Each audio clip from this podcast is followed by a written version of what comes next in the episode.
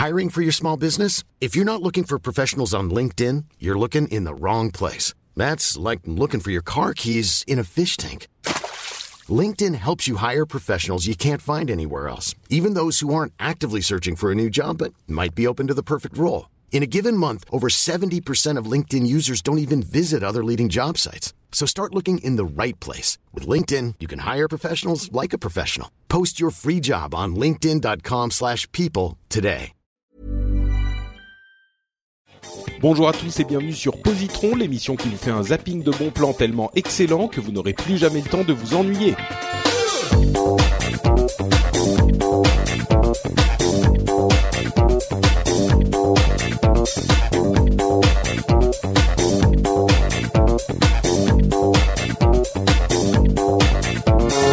Bonjour à tous et bienvenue sur Positron. Positron, c'est l'émission où on vous propose euh, trois trucs cool en 20 minutes, trois films, séries télé, BD, etc., etc., que vous pourrez apprécier en cette rentrée difficile pour vous faire partir un peu la tête dans les étoiles, par exemple. Moi, je dis ça, euh, ça, ça aura peut-être un rapport avec certains Ah, de nos. bravo, t'es déjà en train d'inciter des écoliers à rêvasser en classe euh, au lieu de suivre à la lettre et Non, scrupuleusement ce que leur dit le professeur. Tu sais pas que tu sais pas que Positron est interdit aux moins de 18 ans en fait?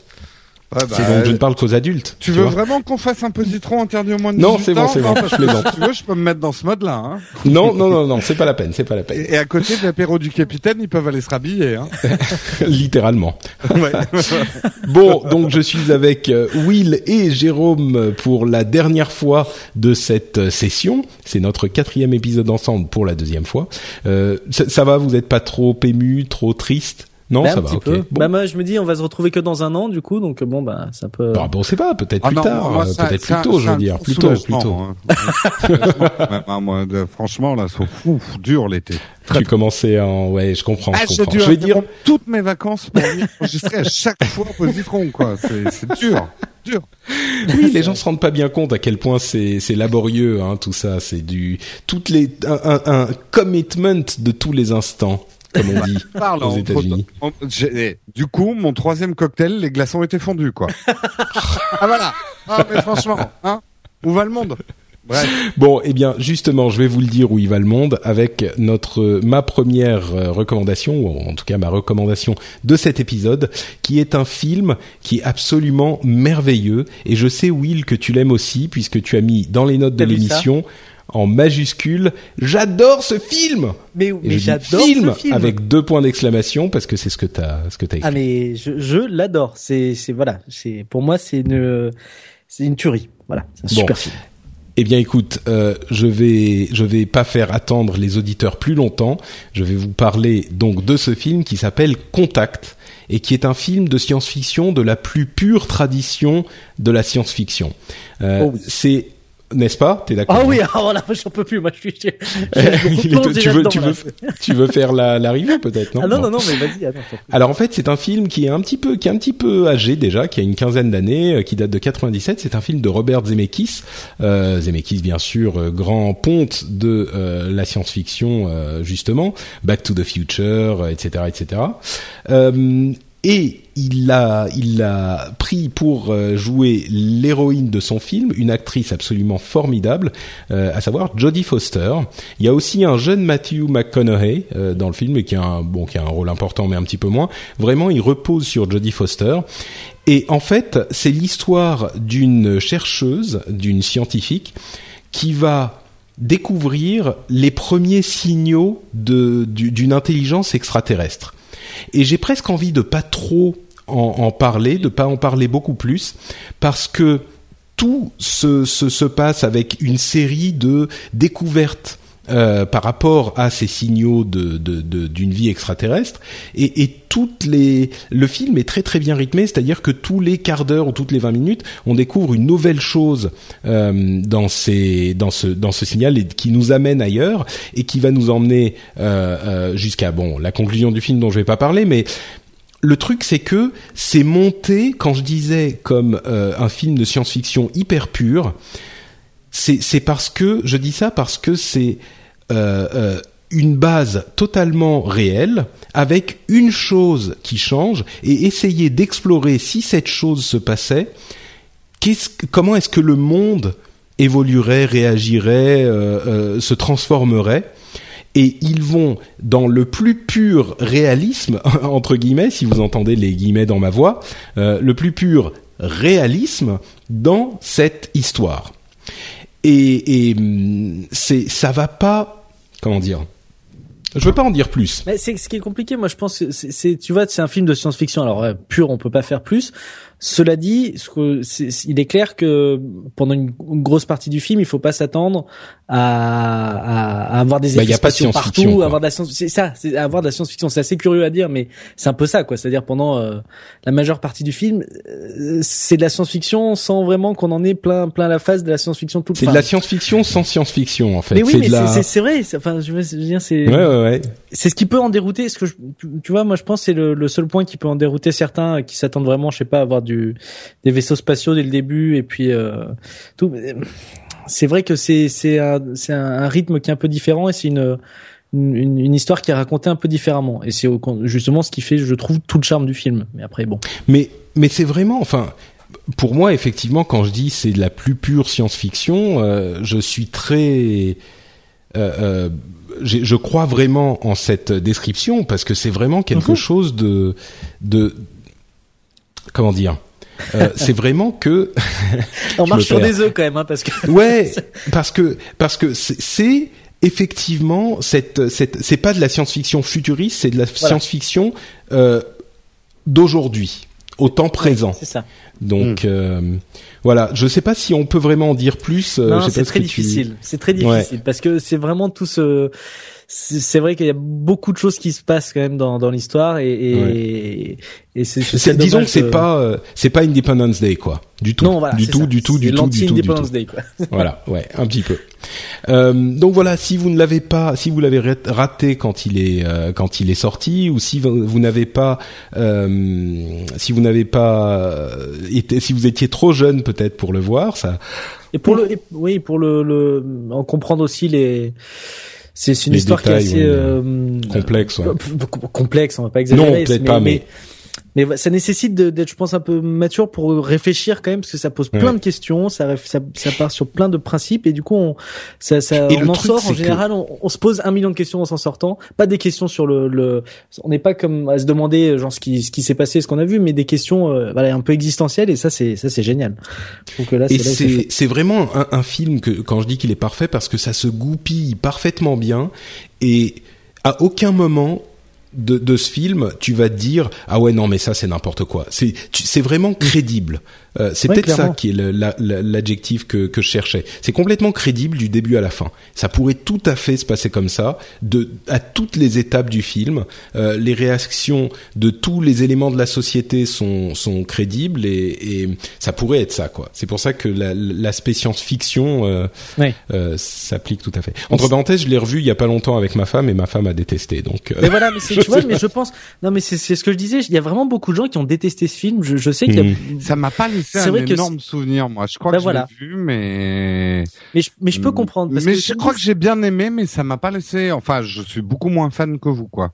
Mais je pense que c'est une question de rythme. C'est vrai, comme tu disais, que c'est pas Independence Day et, et on a tendance à partir. Ouais, Fais-moi pas passer pour un fan d'Independence Day. Non, mais même même même c'est pas. Un... Enfin, je veux dire comme comme 98% euh, des films de science-fiction que tu vas trouver qui sont ouais, euh, très action movie machin et tout. C'est vrai que là, c'est pas un film d'action en fait. C'est pas un film d'action quoi. Il se passe pas grand chose mm. pendant une. Enfin, pas grand chose ça, ça, ça bastonne pas tous les côtés. Non, non, il se passe pas grand chose. T'as raison, il se passe pas grand chose. 2001 Odyssée de l'espace, il y a pas d'action non plus, mais c'est pas le même genre de film non plus. Enfin, non, non, mais je l'avais trouvé bien. Hein. J'ai pas, j'ai pas un mauvais souvenir, mais j'ai pas mm. un, Et si je si je peux me permettre, il y a aussi une, de la musique géniale puisque c'est toujours Alan Silvestri, donc euh, qui avait fait aussi les, les, musiques de Retour vers le futur et qui fait la BO de, de Contact et qui est aussi magnifique. Il y avait aussi Forrest Gump. D'ailleurs, il fait toujours les mêmes les mêmes musiques. Ouais. c'est pareil, mais c'est aussi une très très belle musique. Ça va très bien avec le film. Tout à fait. Et Jodie Foster parfaite. Jodie Foster parfaite. Euh, donc, si vous préférez la vraie science-fiction euh, de, de, de, allez, d'adolescents boutonneux, je vais oser le terme. Oh euh, vous pouvez suivre la recommandation de Jérôme. alors voilà. Ah merci avec une intro comme ça. Non, alors moi je vais vous parler de quoi qu'on en pense et tu as tout à fait le droit de dire ça Patrick parce que tu n'as pas complètement tort. C'est quand même un des pilier, on va dire, de la culture geek, qui est mal connu en France parce qu'on connaît surtout la série classique. Moi, je vais vous parler de Star Trek The Next Generation, euh, qui est la deuxième série Star Trek. Qui, alors, Star Trek, c'est un univers qui a été inventé par Gene Roddenberry, euh, qui est euh, mort en 1991. Et Star Trek, la nouvelle génération, c'est une série euh, qui est passée sur la télé américaine. C'est une série en 178 épisodes de 45 minutes qui a été diffusée entre 1987 et 1994. Alors, la série raconte les aventures au 24e siècle du vaisseau USS Enterprise, qui est un nouvel Enterprise, puisque ça se passe, si mes souvenirs sont bons, 90 ans après la série Star Trek classique, avec Spock, Kirk et tout le bazar là.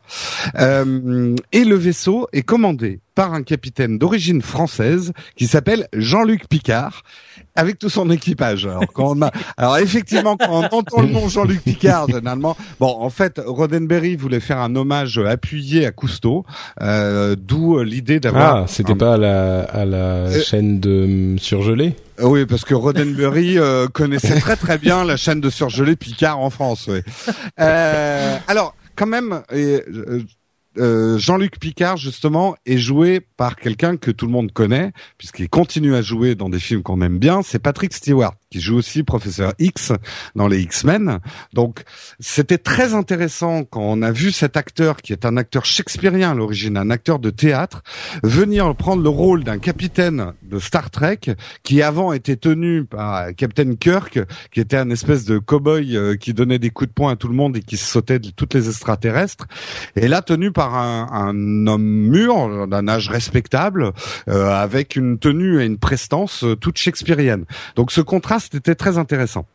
Alors, avertissement comme dans toute série Star Trek, et c'est pour ça que Patrick, dans sa méconnaissance et son ignorance, a eu ce type de réaction. comme dans toute série Star Trek, le ridicule côtoie le génial et le kitsch se mélange au design visionnaire. C'est-à-dire Star Trek, il faut quand même être un peu blindé. Vous allez voir des épisodes complètement catastrophiques avec des morceaux de latex qui, qui pendouillent, euh, des gens en pyjama euh, qui font euh, semblant que le vaisseau est en train de tomber. Il y a, il y a vraiment des moments qui sont difficiles. Il y a des moments ridicules. Mais si vous arrivez à passer cette barrière-là, il y a dans certains scénarios et certains épisodes, et c'est là l'avertissement que je donne, c'est que la série est très inégale. Il y a des épisodes qui sont mais vraiment magnifiques en écriture, euh, qui, sont dignes d'un bon bouquin de science-fiction. Euh, et alors, la série a connu grosso merdo deux époques. Les trois premières saisons, c'est Roddenberry qui était encore aux commandes. Euh, il était vieillissant, il avait très très peur euh, que sa série soit décriée, et c'est ce qui s'est passé. La série a eu vraiment du mal à décoller pendant les trois premières saisons. L'audience n'était pas au rendez-vous. Il y a quelques épisodes qui sont géniaux, mais franchement, les trois premières saisons, c'est vous allez vous allez souffrir. Euh, il y a vraiment des épisodes nazes quoi dans, dans les trois premières saisons, et la série a bien failli disparaître pendant ces trois premières saisons.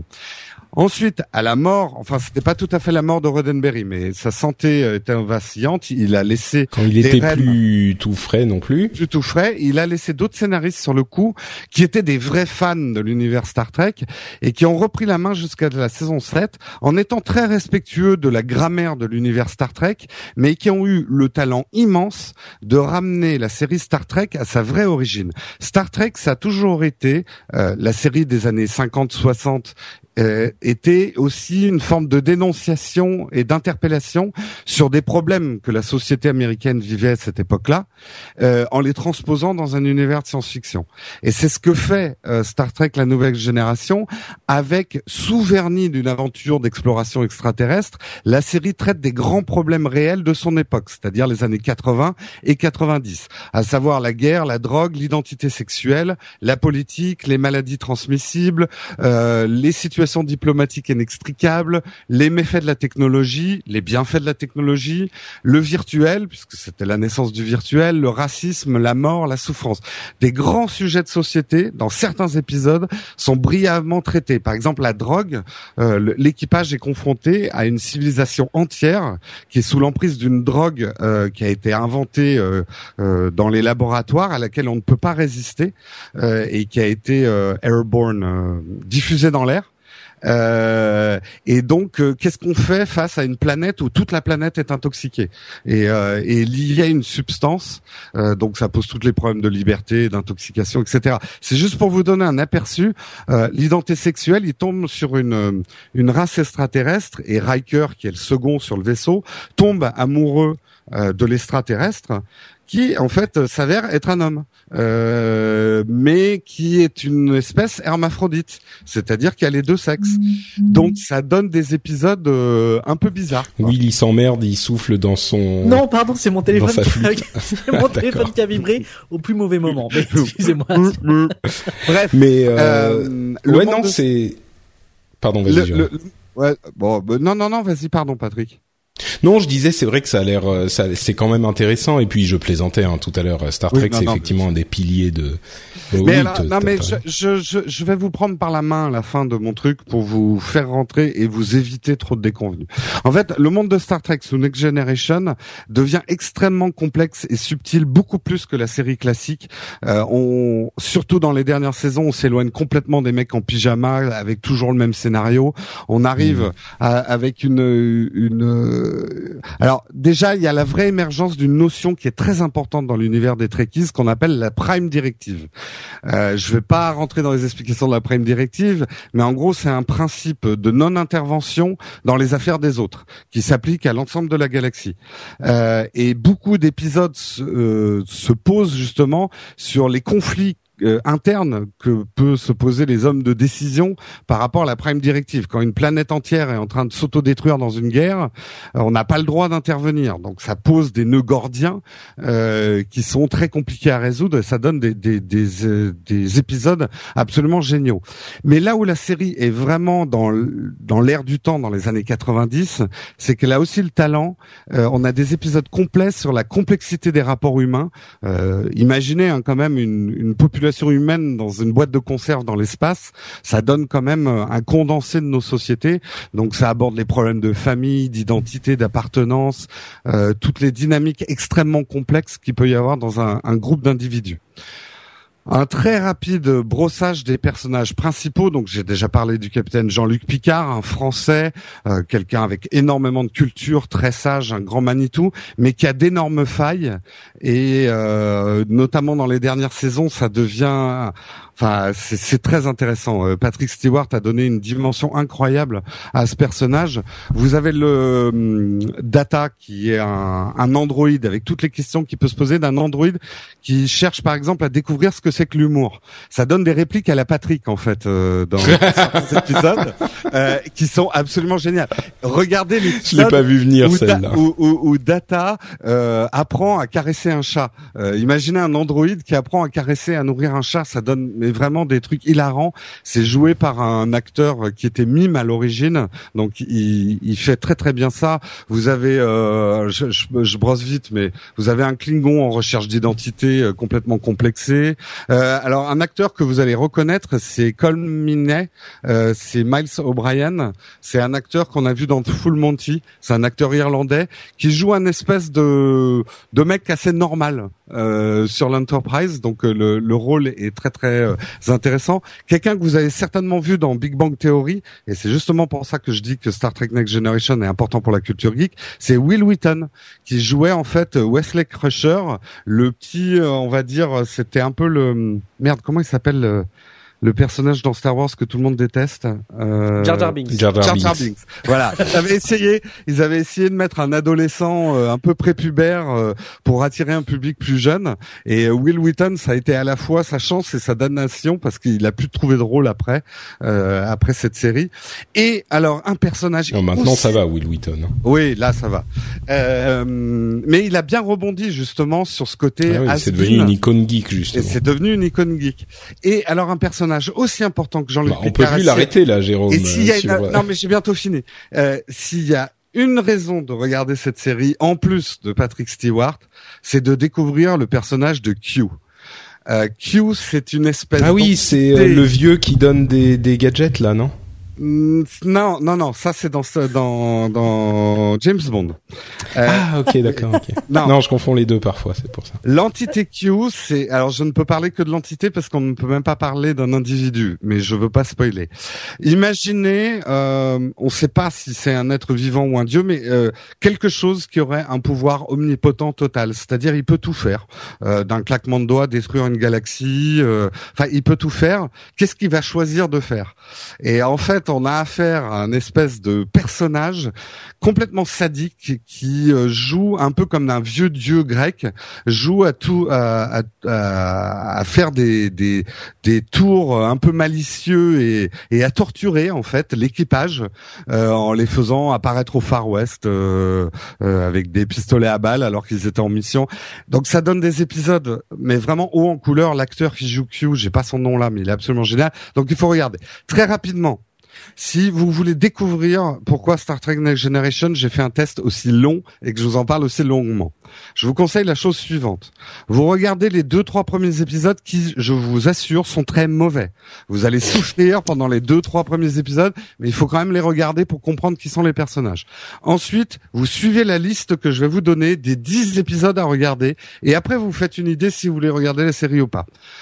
En numéro 10, vous regardez l'épisode. T- tu veux pas, tu veux pas Ouais, nous donner la liste donnerai- par écrit et puis Eh oui, on la bah, mettra sur le la, site. ouais. Voilà, allez la retrouver sur le site de de, de Patrick. Euh, ouais, mais je voulais commenter chacun des épisodes, mais je j'aurais pas le temps. Bah oui, disons que là, euh, oui, ok. Non, je sais que c'est, c'est. Non, mais tu sais quoi, Jérôme? Moi, qui a priori était pas hyper euh, intéressé, tu m'as donné un petit peu envie. Ouais, Donc, Mais euh, franchement, regardez ces 10 épisodes là, quoi. Moi, j'ai j'ai juste un problème, c'est que Je la- donne juste, juste un tout petit scénar d'un épisode euh, qui s'appelle, euh, si mes souvenirs sont bons, Measure of a Man. Imaginez que en une fraction de seconde, vous vous, vous évanouissez et vous vivez une vie entière jusqu'à votre mort dans une autre réalité et que vous vous réveillez après dans la première réalité euh, la seconde d'après. Imaginez ce que peut ce qu'on peut ressentir. En gros, c'est le capitaine qui se retrouve à vivre une vie complète dans un autre univers en une fraction de seconde. Et voilà, c'est des épisodes barrés comme ça, quoi. on ils étaient un peu sous acide quand même. mais- Ouais, Mais, ouais. mais d'ailleurs, juste pour terminer là-dessus, moi le problème c'est que j'ai la seule vidéo que j'ai vue de Star Trek Next Generation, c'est une vidéo que vous pouvez retrouver partout sur Internet où ils ont euh, euh, enlevé le tremblement de caméra euh, dans une scène où où tous les acteurs sont censés être Ouais, non. secoués dans un vaisseau. C'est une, c'est une petite vidéo culte sur Internet. Si vous cherchez euh, Star Non, mais Trek y a, il y a des Without moments, the Camera Shake, alors je peux vous dire que c'est il y a des, il y a des moments hautement ridicules. Hein. J'ai Voilà. fait préventions. Vous allez le trouver en France. Ils sont en train de restaurer à partir des, parce que ça a été filmé avec de la péloche hein, à l'époque. Ils sont en train de restaurer les coffrets bleu- euh, Blu-ray qui vont sortir. C'est des versions restaurées avec des nouveaux trucages. Ça n'empêchera pas euh, les mauvais trucages, mais bon, euh, voilà, ça sera un petit peu restauré. je suis en train, je suis en train de voir effectivement Star Trek Without the Camera Shake, c'est pas mal. Ah bah moi j'ai j'ai un euh, j'ai pas un Pinterest, j'ai un un flipboard entier de gifs ridicules de Star Trek Next Generation et par exemple le, le match de foot du Brésil, je l'ai commenté avec des gifs en fait de, de la série Star Trek qui sont complètement Pas mal. ridicules. pas mal, pas mal. Bon, bah écoute, merci beaucoup Jérôme. Et comme on le disait, allez sur le site sur frenchspin.com pour découvrir les 10 épisodes à ne pas rater. Euh, mais c'était les 10 de la pro- des, des trois premières saisons ou Non, les 10 alors, en tout? Non, c'est dans les sept saisons. euh, D'accord. Donc c'est le meilleur, quoi. D'accord. C'est pas moi qui ai choisi, hein, c'est des, Hmm. c'est tout le monde qui s'accorde à dire que c'est les 10 épisodes qu'il faut regarder, euh, classés euh, dans, dans l'ordre, euh, D'accord, d'accord. et qui vont de la saison 3. La saison 1 et 2 sont vraiment mauvaises. Il y a qu'un seul épisode qui vaut le coup, mais à partir de la saison 3, ça devient un peu mieux et ça devient sublime saison 5, 6 et 7. D'accord. Ouais. Par curiosité, s'il y a des gens qui sont vraiment motivés, est-ce qu'ils peuvent regarder genre deux ou trois épisodes et puis ensuite sauter à la saison 4 Alors c'est pour ça que j'ai dit regardez quand même les deux premiers épisodes pour comprendre les personnages et après vous suivez ma liste. Non, mais je veux dire si on veut, s'ils veulent vraiment suivre plusieurs saisons, est-ce qu'on peut commencer à la saison 4 et continuer ou? Ça va être difficile parce que même si c'est mauvais, Ah. euh, il y a quand même des choses qui se passent. C'est pas une série feuilletonnante. euh, D'accord, d'accord. Plus.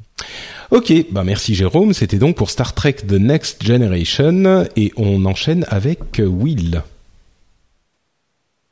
qui a disparu? Oui, non, qui a qui a eu une coupure de son au moment où tu as parlé, donc qui qui attendait ton top départ, mais il l'a entendu. Et on va parler euh, maintenant le c'est le dernier le dernier dernier bien culturel duquel on oh là là c'est triste. Je me rends compte maintenant, tu vois. Alors je vais parler d'un d'un album, un album euh, très très sympa qui s'appelle Tada comme euh, Tada, vous savez là. Tada, Voilà, donc Tada, c'est vraiment de où ça vient. C'est le deuxième album du groupe Caesar Sisters qui est sorti en 2006 chez Polydor. Alors, euh, vous avez peut-être euh, entendu parler des Caesar Sisters ou peut-être pas. Ils ont un, succès d'estime en France, mais ils ont surtout cartonné en Angleterre. C'est vrai qu'au Royaume-Uni, ils sont, ils sont plutôt très connus, même s'ils sont américains. Aux États-Unis, personne ne les connaît. En, en, en, en, Angleterre, beaucoup de gens les connaissent. C'est un groupe de musique pop qui a des grosses, grosses, grosses influences disco et ce qu'on appelle le glam rock. Alors c'est c'est très spécifique. Hein. glam rock, j'avoue que je sais pas trop où le classer, mais bon, c'est du si. ah, ah si, c'est connu. voilà, ça reste quand même. Oui, oui, ça reste quand même. Non, mais j'étais en train de réfléchir sur iTunes si ce serait dans la catégorie rock ou, ou ailleurs, mais non, ce serait dans rock, je pense. Donc disco et rock, euh, ils sont très connus euh, dans la communauté homosexuelle notamment parce que leur nom, Caesar Sisters, fait référence à une position sexuelle lesbienne. Voilà, ça peut vous intéresser. Le logo d'ailleurs ressemble. À... je, je, crois que j'ai compris. le logo ressemble à une paire de ciseaux euh, qui et les, chaque branche de, de, la paire de ciseaux sont des, des jambes avec au bout euh, des talons aiguilles. Donc c'est voilà, c'est c'est un c'est un concept assez euh, assez original. Ils sont ils sont assez excentriques, faut être tout à fait honnête. Hein. Euh, bien que qu'on soit d'accord, c'est pas non plus, euh, ils sont pas non plus déguisés, c'est pas des transformistes, c'est pas, enfin c'est pas un truc complètement, euh, complètement euh, fou. Loufoque. loufoque, on va dire, voilà, c'est le mot que je cherchais. et dans leurs chansons, ils mélangent en général humour et parfois des chansons un petit peu plus tristes, un petit peu plus mélancoliques. Alors cet album Tada, si je, je, je c'est le premier album en fait que j'ai découvert d'eux si donc il était sorti en 2006 et ils ont essayé de lancer en France en fait de lancer vraiment euh, euh, le groupe en France parce que ça marchait énormément avec leur premier album en Angleterre. Donc ils se sont dit on va essayer de, de faire venir dans le reste de l'Europe. Bon malheureusement en France ça n'a pas ça a pas cartonné euh, outre mesure. Et pourquoi adoré cet album? Parce que leur premier single qui est sorti qui s'appelait euh, I Don't Feel Like Dancing qui est une chanson pour moi mais juste génialissime parce qu'elle est extrêmement disco alors euh, modernisé avec son actuel. Hein, on est d'accord, c'est pas non plus de, de la disco euh, 100% euh, pur jus, mais quand même ça y ressemble beaucoup. Et avec euh, le leader, de, le chanteur du groupe qui s'appelle Jake Shears, qui a une voix très haut perché, très aiguë, un peu, vous savez, un peu comme dans les Bee Gees, ce côté hmm. genre on met la voix bien, bien, bien haut, et c'est ah, très, ah, ah, voilà, c'est très drôle, c'est très sympa à écouter. Et je, t'ai envoyé le. Tu veux qu'on passe un mais, mais morceau? Tu peux cliquer dessus, ça lance direct à la, au bon moment. Ah ouais, ouais. Ah, attention, il y a le refrain qui arrive, c'est ça le plus intéressant.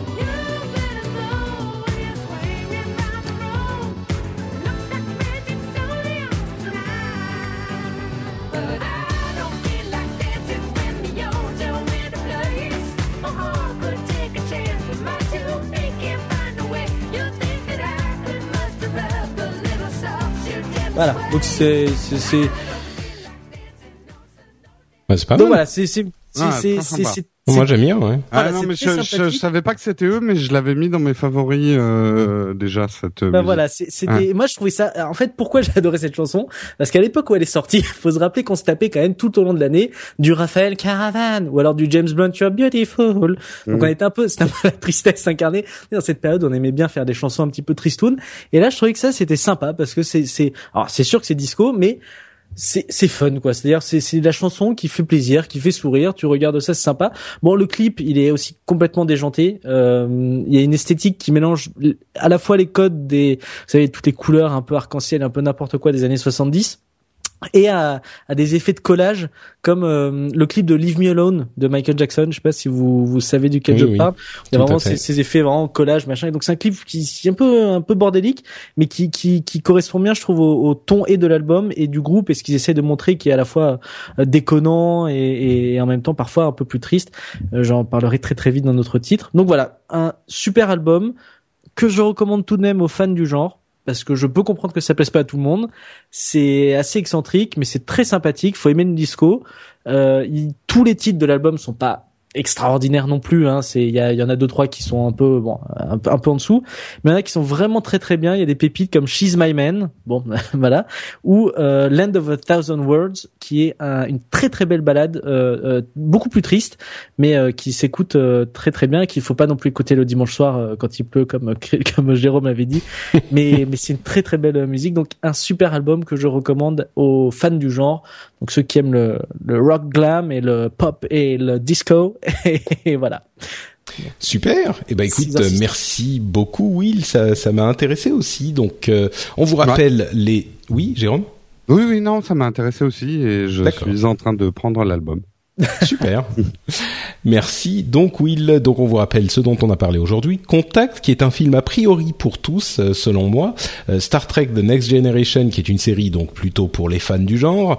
Et enfin, Tada, comme Tada euh, Des Scissor Sisters, qui est un album pour les fans du genre aussi. J'espère que ces euh, recommandations, ces positrons vous auront inspiré en cette euh, en cette rentrée donc puisque nous sommes le 4 septembre au moment où cet épisode sort. Hein. Je te mets la musique de Star Trek, Patrick. On dirait que tu étais le capitaine. D'accord.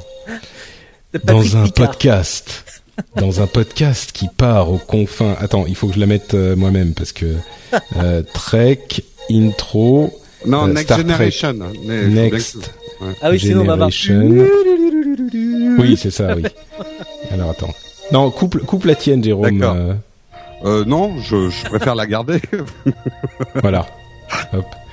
Dans un podcast où on vous recommande plein de trucs cool où William, Jérôme et Patrick se retrouvent ensemble pour vous faire découvrir les confins de la culture.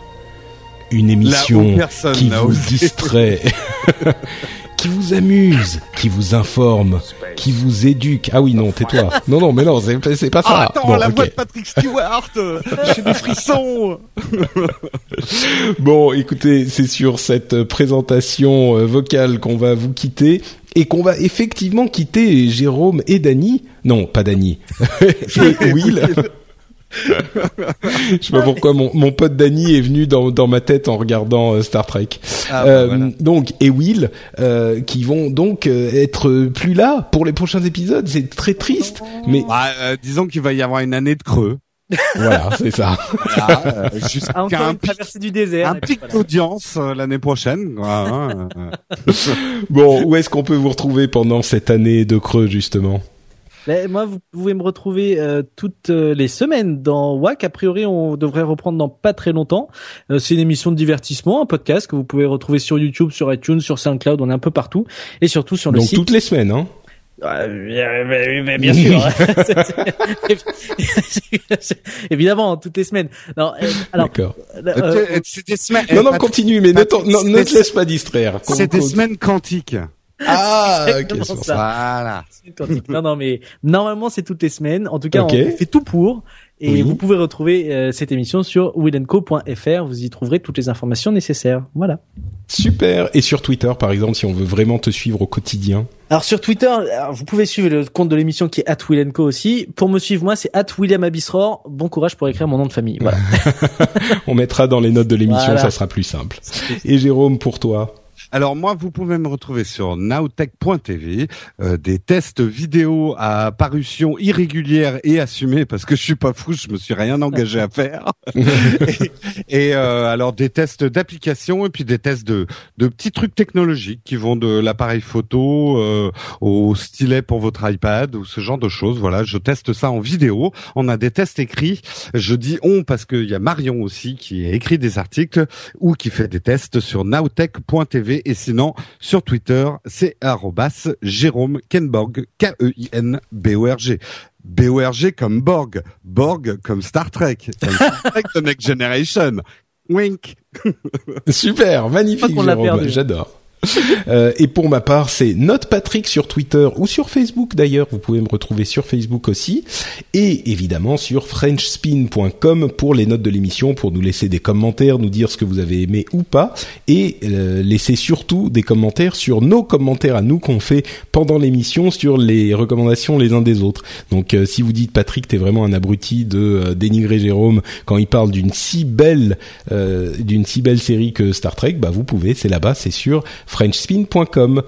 On vous donne donc rendez-vous dans deux semaines pour un nouvel épisode avec de nouveaux invités et on vous fait plein de grosses bises d'ici là. Ciao à tous. Salut. Ah, ah j'ai oublié de vous parler des Borg, c'est vachement important les Borg quand même. et ils sont arrivés dans Next Generation ou Oui, oui, bien sûr. Bah, ah, d'accord, d'accord. C'est justement, enfin, c'est là que Picard s'est fait euh, choper par les Borg. S'est fait borgifier. Et s'est fait borgifier. Ouais. Bon, allez, ça sera pour la prochaine fois. Venez nous dire ce que vous pensez des Borg sur frenchwin.com.